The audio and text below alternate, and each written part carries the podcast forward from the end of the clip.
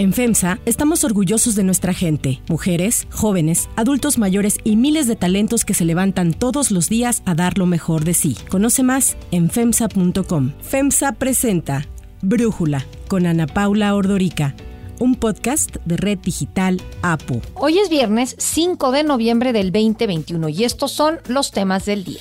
La variante Delta dispara los casos de COVID-19 en Europa. La OMS advierte sobre la cuarta ola de la pandemia. Las elecciones del domingo en Nicaragua se llevarán a cabo con los rivales del presidente Daniel Ortega presos o exiliados, por lo que serán una simulación para confirmar su cuarto mandato consecutivo. Sergio Checo Pérez está de vuelta en casa. Este fin de semana se realiza el Gran Premio de México de la Fórmula 1. Pero antes vamos con el tema de profundidad.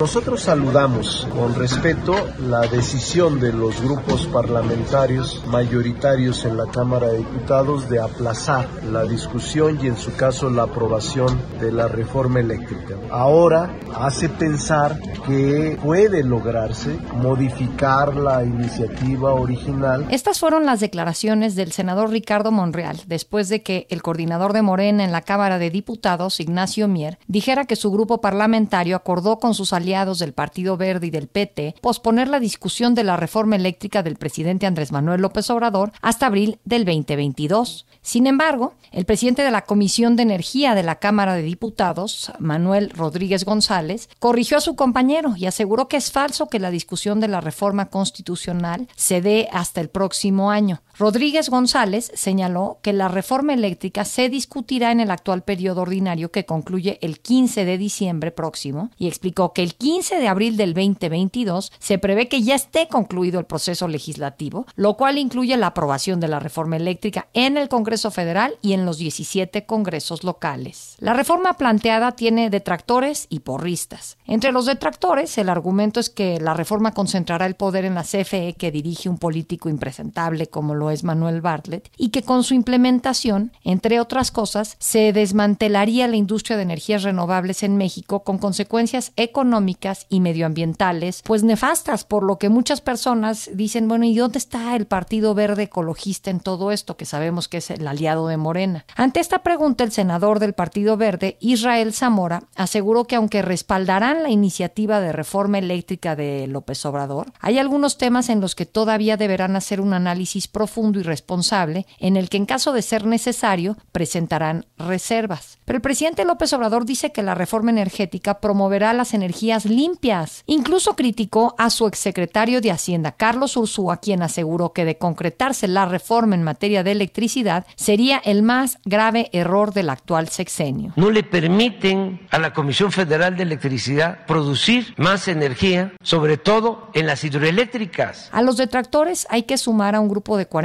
congresistas de Estados Unidos que le pidieron al gobierno de Joe Biden que presione a la administración de López Obrador para detener esta reforma, ya que consideran que se afectará a las inversiones estadounidenses y violará las reglas del Tratado México, Estados Unidos y Canadá del TEMEC. Ante lo dicho por el embajador de Estados Unidos en México, Ken Salazar, de que la iniciativa de reforma eléctrica le preocupa de manera seria al presidente Joe Biden, motivo por el que se reunió con funcionarios del gobierno mexicano para entender más el tema, el canciller Marcelo Ebrard celebró más bien la actitud del diplomático estadounidense. Él lo está haciendo de una manera respetuosa. Yo creo que este tipo de diálogos no se habían dado. El discurso gubernamental enfocado en que la reforma es para proteger la soberanía y para frenar los abusos de los extranjeros que permitió la reforma del 2013 parece que está funcionando ante la opinión pública. De acuerdo con una encuesta elaborada por Gabinete de Comunicación Estratégica, el 64% de los mexicanos está a favor de la aprobación de la reforma. Otra encuesta realizada por el Universal reporta un apoyo a la iniciativa de reforma por el 60% a favor de esta propuesta presidencial. Lo que sí es claro es que esta propuesta es tan controvertida, entre otras cosas, porque transformaría la CFE de ser una empresa productiva del Estado a un organismo estatal que controle todos los aspectos del sector eléctrico mexicano, algo que el gobierno federal no ha negado. Así lo declaró el director de la CFE, Manuel Bartlett. El Estado toma el control y lo ejerce a través de la CFE. No es ninguna novedad, así estaba hace unos años. Regresamos a que el Estado, la generación, transmisión, distribución,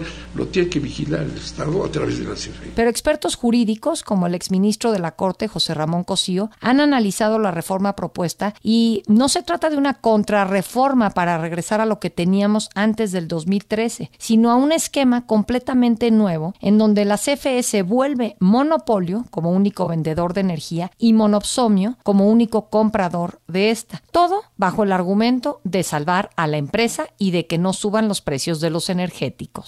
El análisis.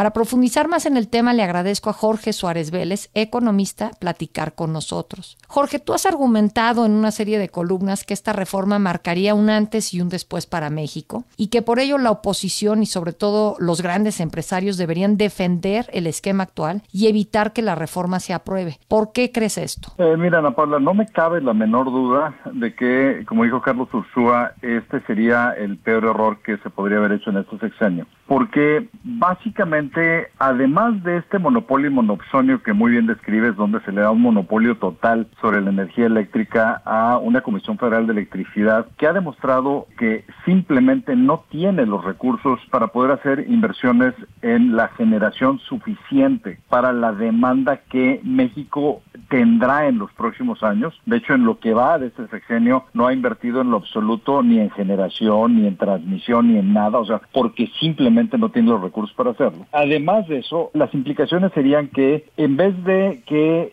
sigamos creciendo como lo estábamos haciendo en generación de energías limpias, donde México llegó a tener los récords mundiales de la energía eólica y solar más baratas del mundo, ahora privilegiaríamos que se le comprara a plantas que eh, son propiedad de la CFE, que son más caras en términos de generación, pero particularmente además son mucho más contaminantes, como son las plantas eh, termoeléctricas que dependen tanto de carbón como de combustóleo. El gato encerrado es que Pemex ya no sabe qué hacer con tanto combustóleo que generan sus refinerías. Sus refinerías generan ya más combustóleo que gasolina y como no tienen nada que hacer dentro, están, están forzando a que CFE queme este combustóleo para generar electricidad. Pero este, esta producción es cinco a seis veces más cara que las energías renovables, lo cual sacaría a la industria mexicana de cualquier competitividad pero mucho más que eso, Ana Paula, o sea, algo que yo te preguntaría es, cuando tú llegas a tu casa en la noche, ¿cuántas cosas conectas que antes ni siquiera utilizabas? Ahora te apuesto que conectas laptop, una tableta, celular, a veces este audífonos, etcétera. O sea, lo que vemos es que la forma moderna, digamos, de vivir implica una demanda mucho mayor de electricidad y eso sin hablar, por ejemplo, de las grandes computadoras, la robotización de líneas de producción, etcétera. O sea, por eso se acaba de hacer una cumbre en Glasgow para ver cómo carambas le va a hacer la humanidad para generar la energía eléctrica que se va a necesitar para el desarrollo económico del mundo, pero hacerlo sin que nos asfixiemos al estar quemando combustibles fósiles. Entonces, o sea, realmente aquí lo que estamos hablando es de México dando un salto enorme hacia atrás, 40, 50 años para atrás, cuando el mundo está pisando el acelerador y tratando de resolver el futuro. Básicamente esta reforma nos marginaría de cualquier capacidad de desarrollo económico real. Ahora, tomando eso en cuenta, pues las grandes empresas de México deberían de ser las primeras eh, que estuvieran más preocupadas con que se apruebe una reforma así, porque pues tener una industria en donde vas a tener que lidiar con apagones o en donde vas a tener que lidiar con que la CFE te ponga todas las condiciones de compra y tú dependas al 100% de estas condiciones con ningún tipo de defensa porque ya no va a haber una comisión reguladora de energía, pues ¿cómo explicar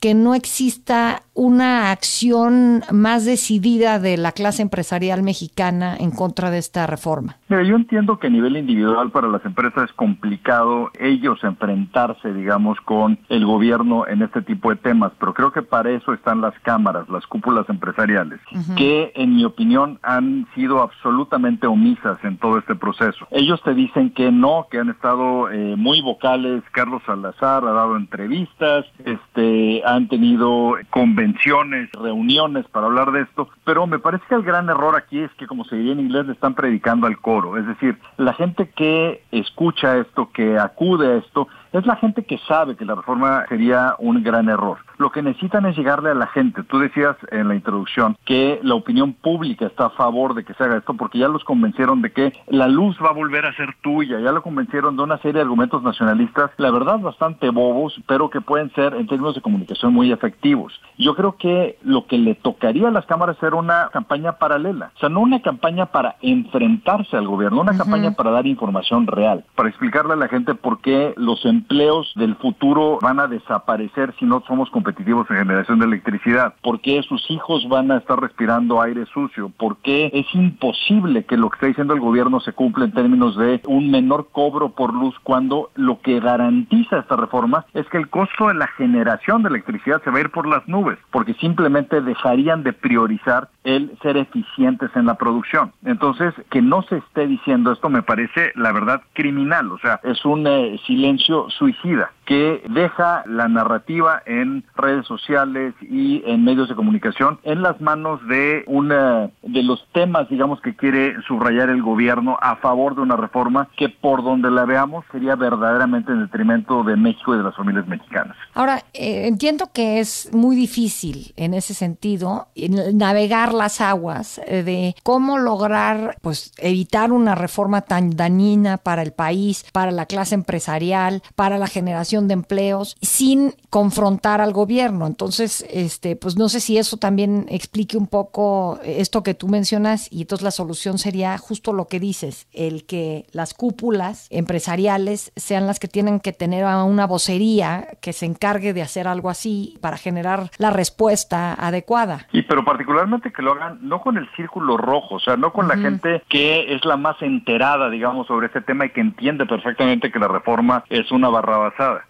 sino hacerla con la opinión pública en general, incrementarle el costo a los legisladores de hacer algo que va a ir contra los intereses de las familias. Imagínate tú el poder que le darías a un gobierno que pueda castigar a cualquier empresa simplemente cerrándole el switch a la energía eléctrica que esta industria o que esta empresa tiene. O sea, es el sueño de cualquier gobierno autoritario. Y por lo mismo es absurdo que se esté limitando la capacidad que ha sido extraordinariamente positiva de que las empresas, por ejemplo, auto generen la capacidad que tenía la Comisión para la Electricidad, o de hecho lo que tenía que ser por ley, donde antes estaba forzada a comprar primero la energía más barata, lo cual forzaba a todos los productores privados a competir para hacerlos más eficientes y para poder garantizar que iban a poder vender el flujo eléctrico que estaban generando. O sea, realmente en términos tanto políticos como económicos, esto es verdaderamente algo que hiere de muerte a muchas empresas e industrias, evidentemente nos saca de las cadenas de abasto internacionales que están urgidas de venir a México porque están tratando no solo de salir de China, sino de acercarse a Estados Unidos. Como hemos visto, hay tremendos problemas, por ejemplo, para eh, transportes marinos por estos cuellos de botella que se han generado en los puertos y en los barcos. Y lo único que podría matar, digamos, ese interés es que todas estas industrias que quieren establecerse en México de repente tengan duda de si van a tener un abasto suficiente de energía, de energía de buena calidad, de energía que sea barata y que sea limpia, porque si algo hemos visto después de Glasgow es a todos estos países, pero sobre todo a empresas e industrias comprometiéndose a cero huella de carbón para X año. Si se establecen en México y les dices que les vas a dar energía eléctrica que se produce quemando combustóleo, pues imposibilitas que ellos puedan hacer cualquier compromiso como este. ¿Y qué piensas de las personas que no están, o las industrias, personas que no están de acuerdo con la reforma, pero creen que de alguna manera Estados Unidos va a intervenir para no permitir su aprobación? O sea, el confiar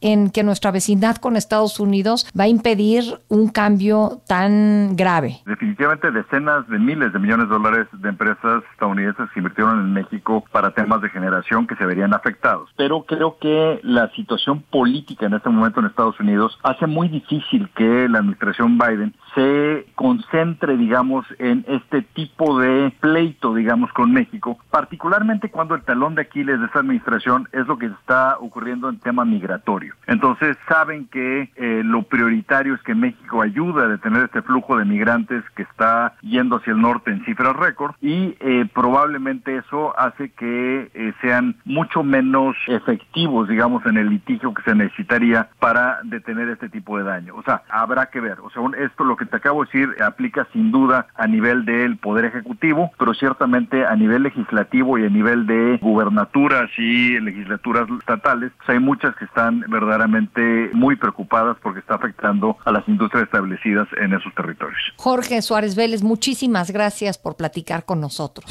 Si te gusta escuchar Brújula, te invitamos a que te suscribas en tu aplicación favorita o que descargues la aplicación Apo Digital. Es totalmente gratis y si te suscribes será más fácil para ti escucharnos. Además, nos puedes dejar un comentario o calificar el podcast para que sigamos creciendo y mejorando para ti. Hay otras noticias para tomar en cuenta.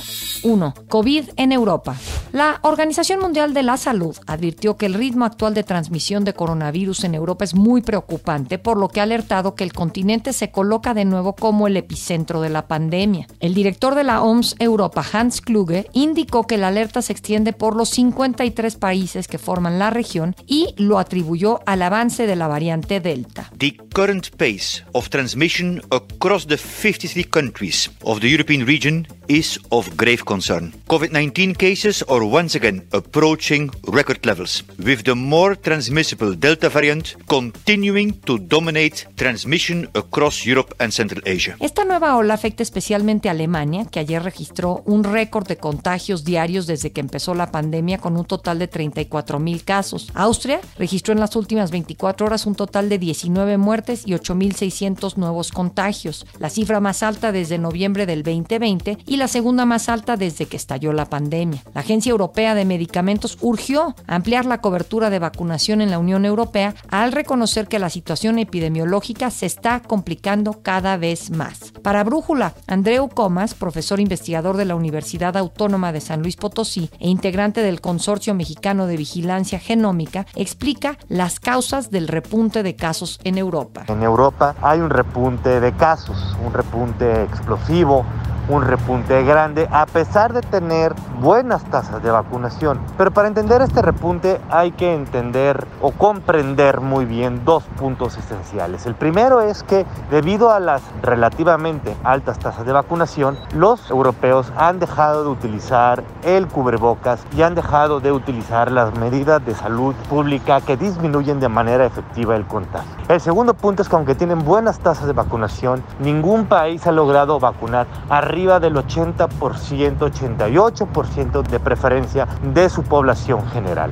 Mientras un país no vacune a más del 88% de toda su población, entonces el dejar de utilizar mascarillas, el dejar de tener espacios sin hacinamiento va a ser una estrategia que los llevará al fracaso. 2. Elecciones Nicaragua. Nicaragua celebrará elecciones el próximo domingo en las que el presidente Daniel Ortega, con sus rivales presos o exiliados, se perfila a confirmar su cuarto mandato consecutivo tras 14 años en el poder. Unos 4.3 millones de nicaragüenses están llamados a votar tanto por el futuro presidente como para elegir a 90 diputados. Tres años y medio después de las protestas que exigían su renuncia y cuya represión dejó más de 300 muertos, Ortega tiene seguro otro periodo de cinco años junto a su esposa Rosario Murillo, a quien ha llamado copresidenta. Ortega se enfrenta a cinco candidatos desconocidos y señalados de colaborar con el gobierno tras el arresto de siete aspirantes presidenciales y la anulación de tres partidos opositores. Para Brújula, Rubén Aguilar, consultor académico y articulista, pone en contexto la elección del próximo domingo. El próximo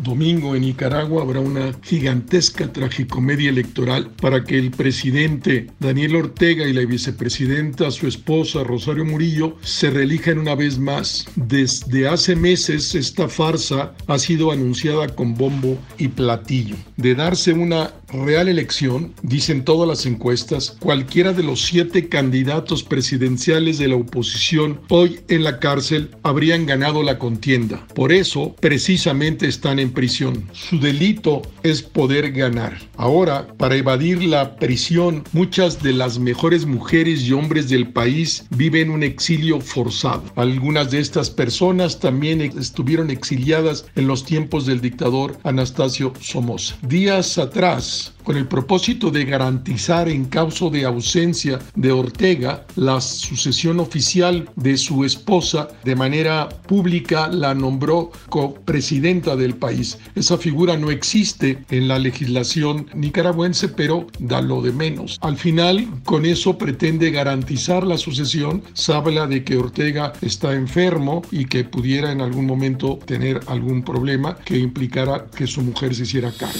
3. Gran Premio de México.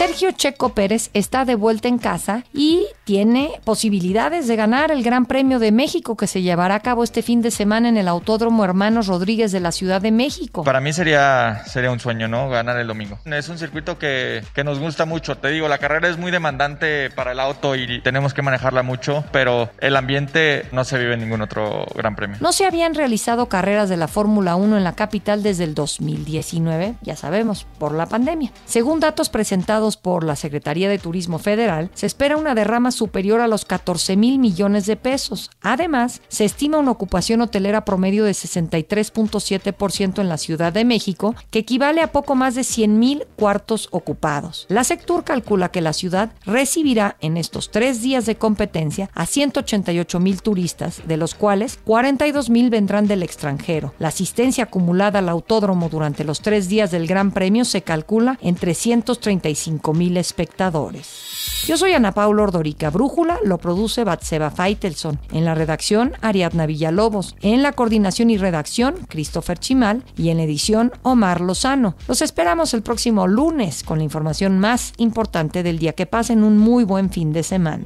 Oxo, Farmacias ISA, Cruz Verde, Oxo Gas, Coca-Cola FEMSA, Invera, Torrey y PTM son algunas de las muchas empresas que crean más de 245 mil empleos tan solo en Y generan valor como parte de FEMSA. FEMSA presentó Brújula con Ana Paula Ordorica, un podcast de Red Digital APO.